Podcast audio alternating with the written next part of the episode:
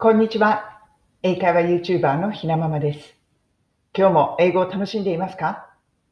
こちらのチャンネルでは学校では教えてくれない便利な英語のフレーズを海外生活のエピソードと一緒にイギリス・ロンドンから皆さんにお届けしています。今日のフレーズは It's about time こちらになります。そしてこれをイギリスはいよいよロックダウン解除このお話と一緒に皆さんとシェアしていきたいと思います。It's about time.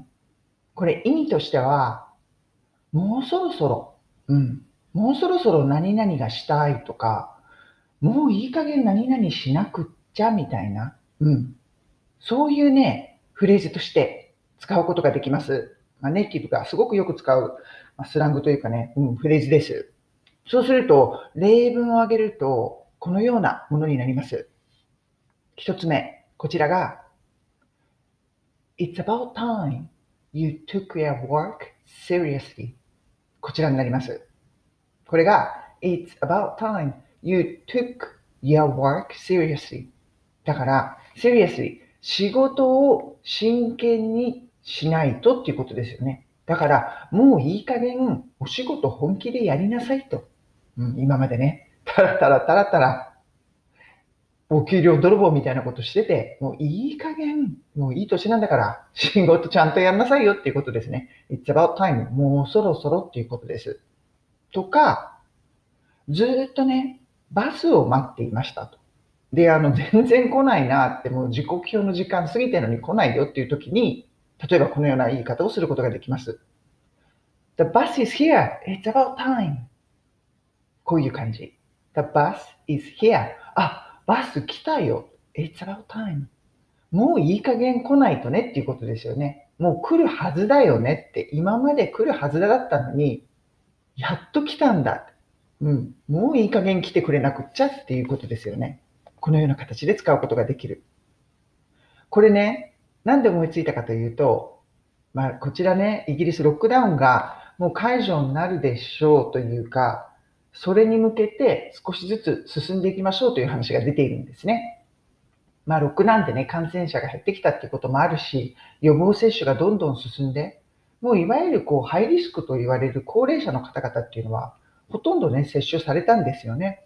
うん。だからまあ数字と、あとまあそういう行動と考えると、いい加減ね、いい加減ロックダウン解除の計画立て始めないとっていうことです。それで、まあ今週中にボリス・ジョンソン首相が、まあ、これからどういう計画を立てていくかというロードマップみたいなものを発表しますよと。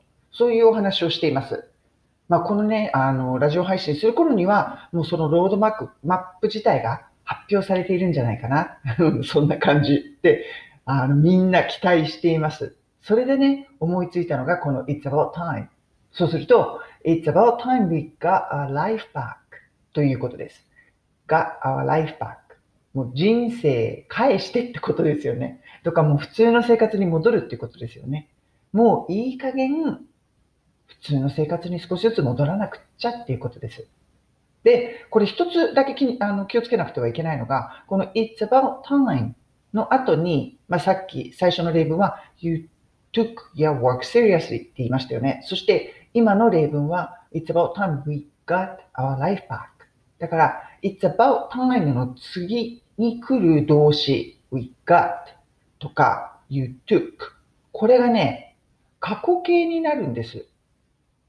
もう元の生活に戻っていたはずだよねとか、もう仕事を真面目にやっていたはずなのにまだしていないから、もうそろそろっていうことなんでしょうね。これね、説明するの実はネイティブに聞いたんですけど、なんかよくうまく説明できないって言ってました。わかんないけどそうするんだって言われたんですけれども、きちっとあの考えてみると、そういうことになるんだと思います。もうそれが起こっているべき、ね、起こっているはずだったことなのに、まだ起こっていないから、もうそろそろっていうこと。うん。